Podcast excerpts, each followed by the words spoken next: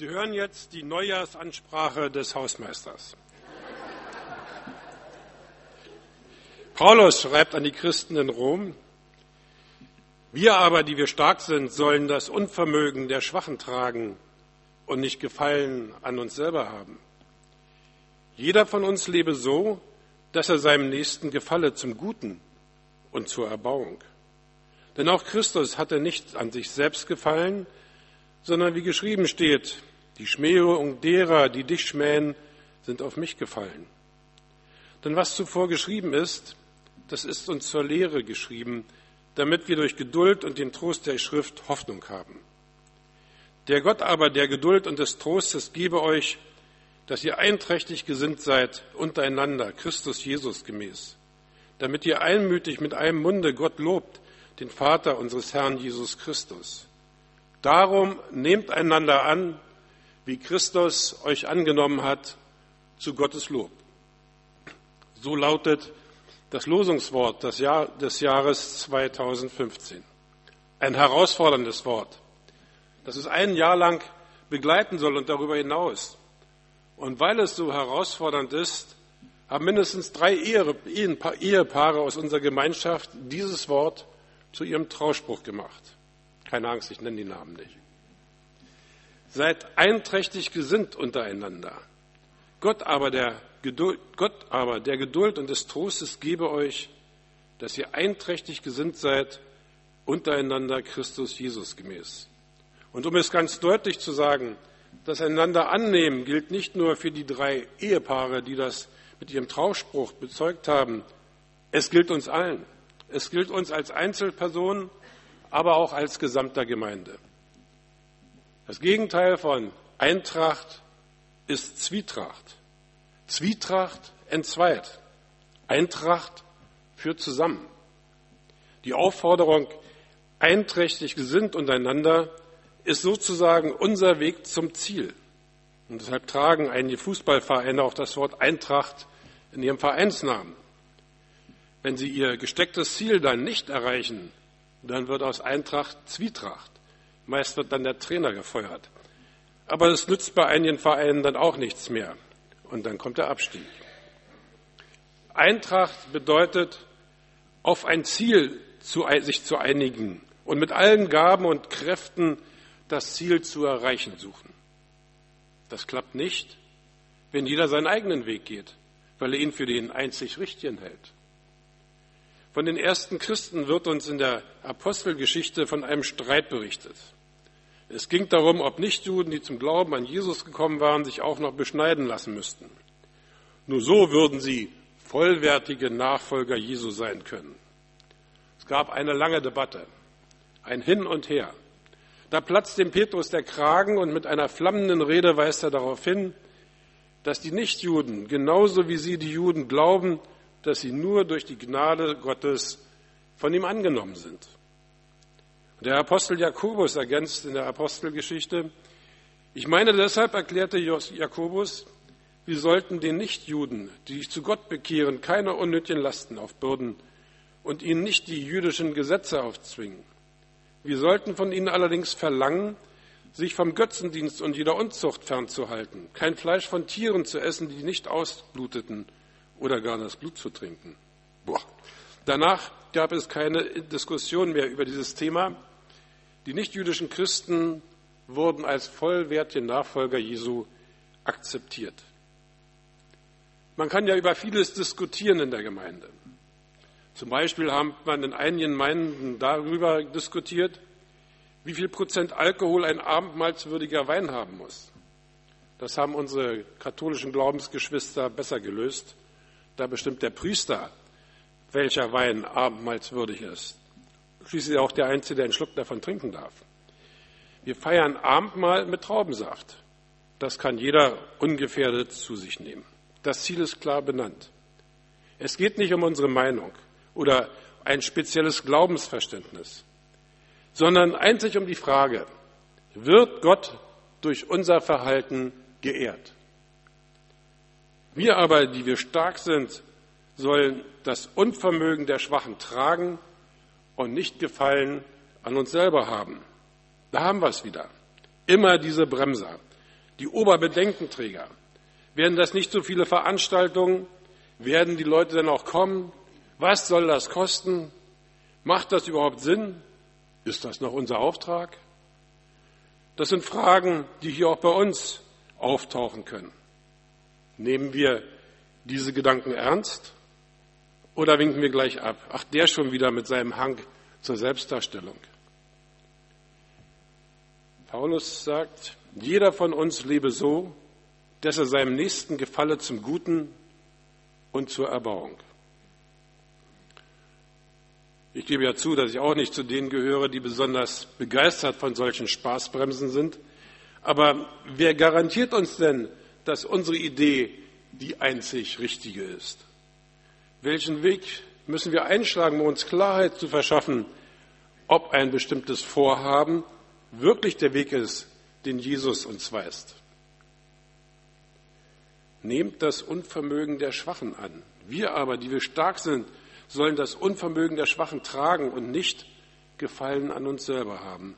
Wie soll das funktionieren, wenn die Schwachen das Tempo angeben? Das gibt es in keiner Firma. Wie soll man sich da weiterentwickeln können? Das mag ja sein, dass es das in keiner Firma gibt, aber in der Gemeinde Jesu ist das Normale. Paulus schreibt, jeder von uns lebe so, dass er seinem Nächsten gefalle zum Guten und zur Erbauung. Und diesmal sind hier nicht nur die Starken gefordert, sondern alle. Ja, auch die Schwachen, die Ängstlichen, die Vorsichtigen und die Bedenkenträger. Aber was macht einen Starken zum Starken und einen Schwachen zum Schwachen? Da spielt sicherlich unsere Herkunft, unser Elternhaus eine wichtige Rolle. Nur konnte sich das niemand von uns aussuchen. In meiner Zeit als Ehe- und Lebensberater habe ich auch mit Menschen zu tun gehabt, die konnten sich nicht richtig entfalten, weil sie als Kind nicht gefördert und ermutigt wurden. Sind sie ermutigt und gefördert worden? Oder waren sie viel krank und ihnen ist jeder erfüllt, Wunsch erfüllt worden? Oder gab es da nur Ablehnung? Jeder von uns hat seine Prägung von seinen Vorfahren mitbekommen. Aber heute sind wir keine Kinder mehr, sondern Erwachsene. Es kann uns niemand mehr etwas vorschreiben oder uns einschränken. Es sei denn, wir lassen das zu. Der Schlüssel zu einem lebenswerten Leben liegt in ihrer Hand.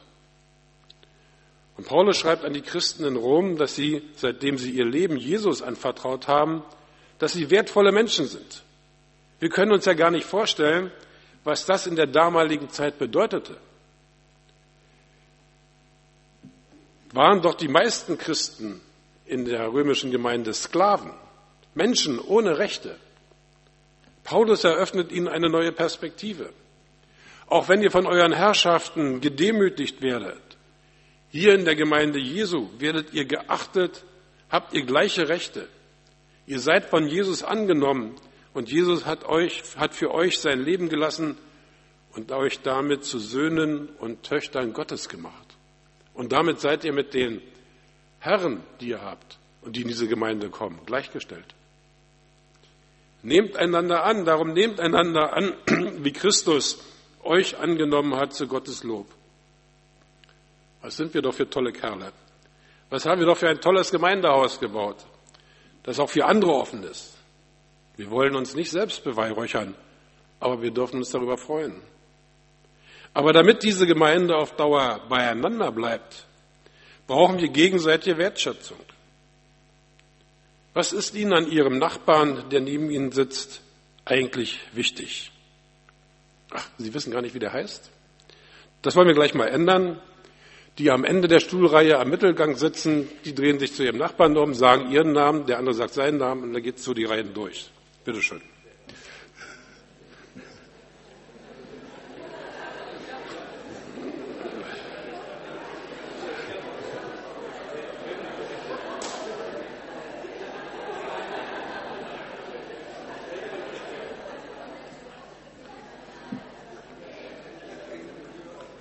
Das war doch eine echte Bewusstseinserweiterung, denke ich. Ja. Jeder von uns lebe so, dass er seinem Nächsten gefalle zum Guten und zur Erbauung. Wir brauchen einander. Wir machen uns was vor, wenn wir glauben, wir kriegen das alles alleine geregelt. Jeder von uns kennt Augenblicke in seinem Leben, da ist man dem Heulen näher als dem Lachen. Paulus schreibt, denn auch Christus hatte nicht an sich selbst gefallen, sondern wie geschrieben steht, die Schmähung derer, die die schmähen, sind auf mich gefallen. Das heißt, wer seinen Nächsten verachtet, beleidigt Jesus. Und deshalb ja der Appell der Jahreslosung, nehmt einander an. Aber wie denn, bitteschön? Nun, es gibt bei uns verschiedene Möglichkeiten. Den einen nimmt man als seinen Nächsten an, er ist für uns ein Freund oder wie ein Bruder, wie eine Schwester. Manch einer erscheint uns vielleicht manchmal nur wie ein entfernter Verwandter, aber Wertschätzung ist immer geboten, sogar unseren Feinden gegenüber, falls jemand von uns solche hat. Die Frage eines frommen Schriftgelehrten an Jesus, wer denn sein Nächster sei, hat Jesus im Lukas-Evangelium mit der Geschichte vom barmherzigen Samariter erklärt. Ein zu Fuß Reisender wird von Räubern überfallen, zusammengeschlagen und ausgeraubt. Drei Personen kommen an dem Überfallenen vorbei. Die zwei erstens, ein Pfarrer und ein Kirchendiener, lassen ihn links liegen, weil sie Angst haben, ebenfalls Opfer eines Überfalls zu werden. Der dritte, ein Samaritaner, also jemand, mit dem, man ein, mit dem ein anständiger Israeli nichts zu tun haben wollte, rettet den Überfallenen das Leben, bringt ihnen Sicherheit und übernimmt die Pflegekosten. Das ist es, was Jesus meint mit dem Annehmen. Da ist nicht nur eine bestimmte Situation gemeint, da ist der ganze Mensch gemeint mit all seinen Lebenssituationen. Das gegenseitige Annehmen der Christen ist nicht nur dann gefordert, wenn zwei sich auf Augenhöhe begegnen, sondern auch dann, wenn da vielleicht gesellschaftliche Unterschiede bestehen. In der Gemeinde Jesu gilt nicht mehr, ich bin Meister, du Lehrling, sondern wir sind Bruder und Schwester in Jesus. Und trotzdem muss man nicht, sich nicht gleich duzen. Die große Kunst besteht nämlich darin, dem anderen zwar auf Augenhöhe zu begegnen, aber mit Wertschätzung. Und da, wo die Wertschätzung wegfällt, nützt auch die Augenhöhe nichts. Das gegenseitige Annehmen ist angesagt, wenn zwei unterschiedliche Ordnungssysteme aufeinanderstoßen. Meine Frau weiß, wovon ich jetzt rede.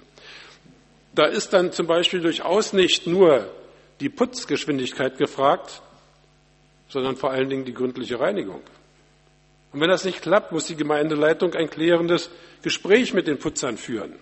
Und wenn da keine Einigung möglich ist, muss einer von den beiden die Dienstgruppe verlassen. Vielleicht zum Hausmeister. Denn da mäht der Rasenmäher den Rasen und nicht der Mitarbeiter, der ihn schiebt.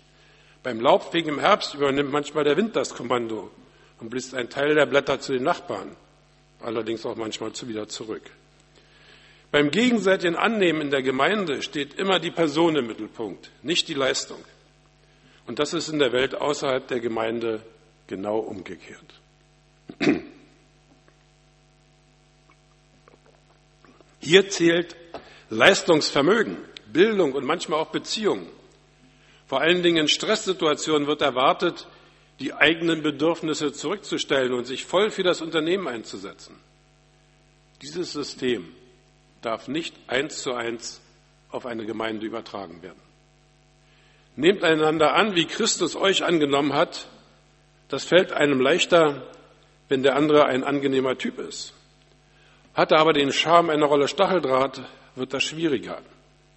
Wie macht man das denn als Christ, wenn man solche Menschen wertschätzen will, um mal ein anderes Wort für annehmen zu verwenden? Nun, es gibt Menschen, die muss man erst im Gebet einweichen und dann auf kleiner Flamme der Nächstenliebe gar kochen, wie man das früher mit Erbsen gemacht hat. Das bedeutet, wir brauchen Zeit.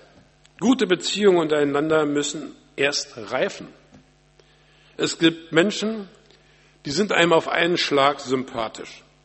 Und die anderen sind so getarnt durch Schüchternheit oder Kratzbürstigkeit, dass man scheinbar nur schwer an sie herankommt.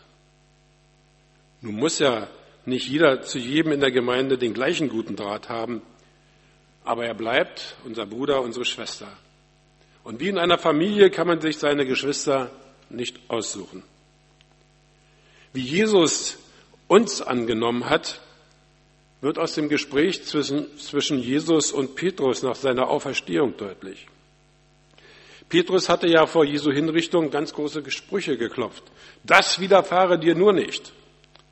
Aber als er im Palast des Hohen Priesters, in dem Jesus inhaftiert war, nach seiner Beziehung zu Jesus gefragt wurde, hat er geleugnet, auch nur irgendetwas mit Jesus zu tun gehabt zu haben. Nach seiner Auferstehung fragt Jesus Petrus zweimal, ob er ihn wertschätze. Petrus antwortet jedes Mal, ich liebe dich wie einen guten Freund. Und Jesus beauftragt ihn, wie ein Hirte für die neu zum Glauben kommenden zu sorgen, aber sich auch um die, die schon länger zum Kreis seiner Nachfolger gehören, zu kümmern. Und schließlich fragt Jesus Petrus nach seiner Beziehung zu ihm als dem Auferstandenen. Da wurde Petrus traurig, weil er zum dritten Mal ihn fragte, hast du mich lieb? Da antwortete Petrus und sprach zu ihm, Herr, du weißt alle Dinge, du weißt, dass ich dich wie einen Freund liebe. Von einem anderen Beispiel für die Beseitigung von Beziehungsschwierigkeiten unter Christen und den Versuch, zwei Frauen in der Gemeinde zu versöhnen, lesen wir im vierten Kapitel der Apostelgeschichte. Evodia ermahne ich und Syntyche ermahne ich, dass sie eines Sinnes seien in dem Herrn. Ja, ich bitte auch dich, mein treuer Gefährte, steh ihnen bei, Sie haben mit mir für das Evangelium gekämpft, zusammen mit Clemens und meinem anderen Mitarbeiter, deren Namen im Buch des Lebens stehen.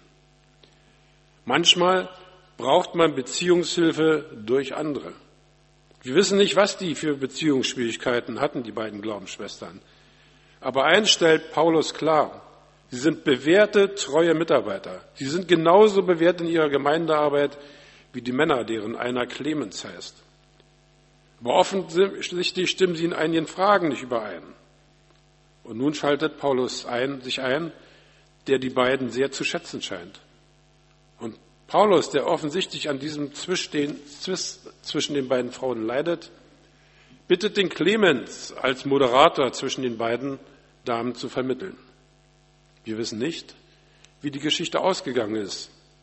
Aber für uns ist dieser kurze Hinweis, dass Paulus ein guter Hinweis wie man auf geistliche Weise Konflikte lösen kann, damit die beiden Schwestern in Jesus sich gegenseitig akzeptieren können. Liebe Geschwister in Jesus, ein neues Jahr hat heute begonnen. Lasst es uns nutzen, um unsere Beziehung zueinander zu verbessern, vor allen Dingen zu denen, die vielleicht am Rande unserer Gemeinschaft stehen. Haltet eure Ohren und Augen auf für solche, die ihr bisher übersehen habt.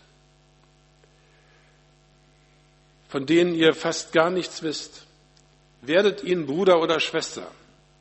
Je größer unsere Gemeinde wird, umso größer die Gefahr, dass Einzelne übersehen werden. Aber es gibt niemanden in dieser Gemeinde, den Jesus nicht angenommen hat. Und das gilt nicht nur für das Jahr 2015. Seid einträchtig gesinnt untereinander. Nehmt das Unvermögen der Schwachen an. Darum nehmt einander an, wie Christus euch angenommen hat, zu Gottes Lob. Amen.